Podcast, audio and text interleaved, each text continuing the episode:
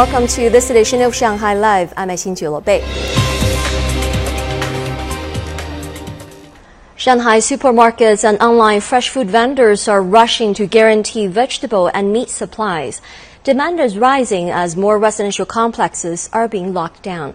Once again, Zhang Shixuan has more.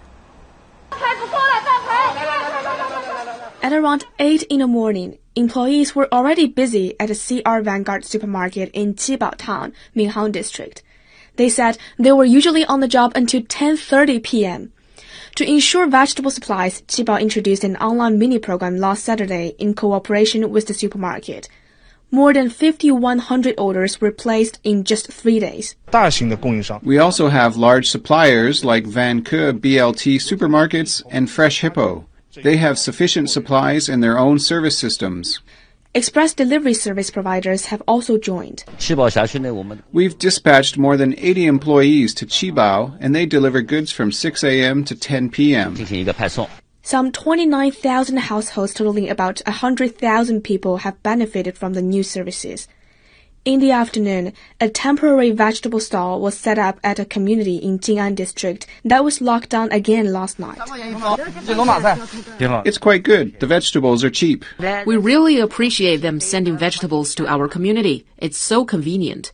Pork processing plants in Shanghai are also making every effort to ensure supplies. Since many residential areas have been locked down, Shanghai Aisen Meat said its e-commerce orders have quadrupled.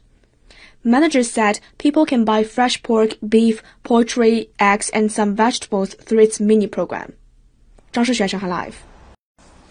One of the black boxes from crashed China Eastern Airlines flight MU5735 has been retrieved, but authorities said they hadn't determined whether it was the flight data recorder or cockpit voice recorder. Lei Shuran has more. An aviation official said the retrieved black box might help explain why the aircraft plummeted into a mountainous area. The search for the plane's other black box continued today. The weather was fine during the flight, and the Aviation Administration received no report of inclement weather. In terms of communication, the administration did not receive any warning or message of danger until the plane had disappeared from radar.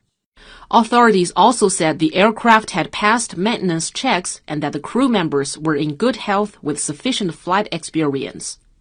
No survivors have been found and authorities do not know why the plane crashed. The investigation is very difficult because of the severe damage to the aircraft.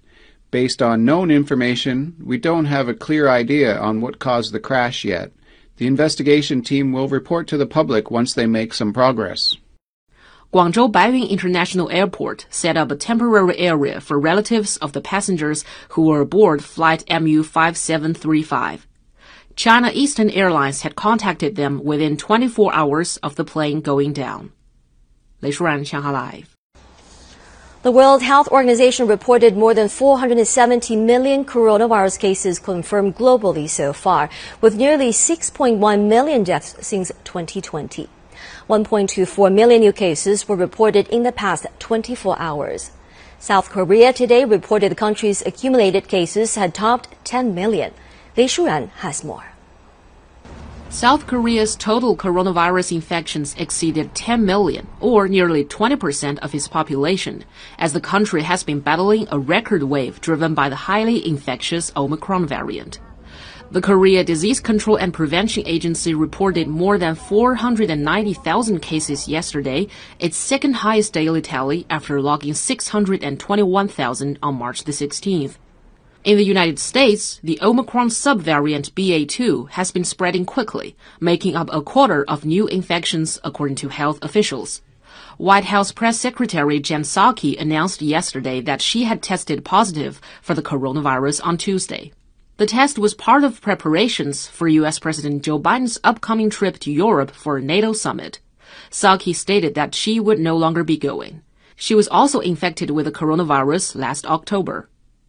Former U.S. Secretary of State Hillary Clinton yesterday also announced that she had tested positive and was experiencing mild symptoms. She added that her husband, former U.S. President Bill Clinton, had tested negative. German President Frank-Walter Steinmeier and his wife also tested positive for the coronavirus as the country's infection rate remained persistently high.